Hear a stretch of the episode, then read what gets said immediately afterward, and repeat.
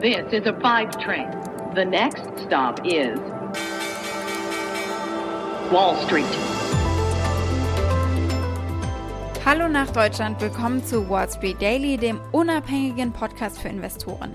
Ich bin Sophie Schimanski und melde mich wieder aus New York und wie üblich schaue ich zusammen mit euch zuerst mal auf den Handelsmorgen hier in den USA. Der hat gerade erst begonnen.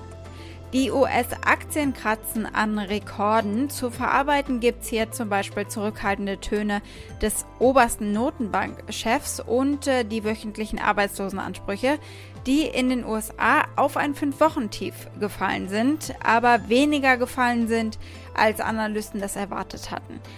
Der Preis für Bitcoin bleibt erhöht. All diese Katalysatoren besprechen wir in der heutigen Ausgabe gestern ging es dann doch kurz vorm Schluss runter zur Ausbruchzone. An der Wall Street war dann nur ein bisschen die Luft raus. Naja, da warten wir mal ab, ob da vielleicht doch noch die Impulse kommen. Cannabis-Aktien sind der nächste heiße Scheiß, ist auf Deutsch gesagt. Und Vorgabenseitig sieht es heute Morgen auch eher ein bisschen mau aus. Mal sehen, was die Märkte heute machen.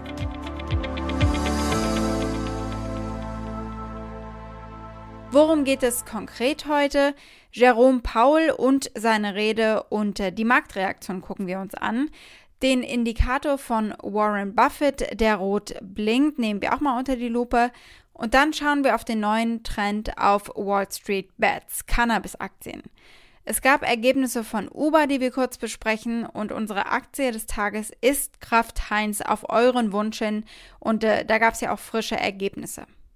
Und dann habe ich eine Krypto-Corner eingerichtet und da stehen die Zeichen auf Gierde. Und es gibt eine weitere Folge von Elon Tweeted. Soweit die wichtigsten Themen der heutigen Ausgabe. Den gesamten Podcast hört ihr als Pioneer auf thepioneer.de oder in eurer Lieblings-Podcast-App. Wenn ihr noch nicht an Bord seid, ändert das doch, ich würde mich sehr freuen.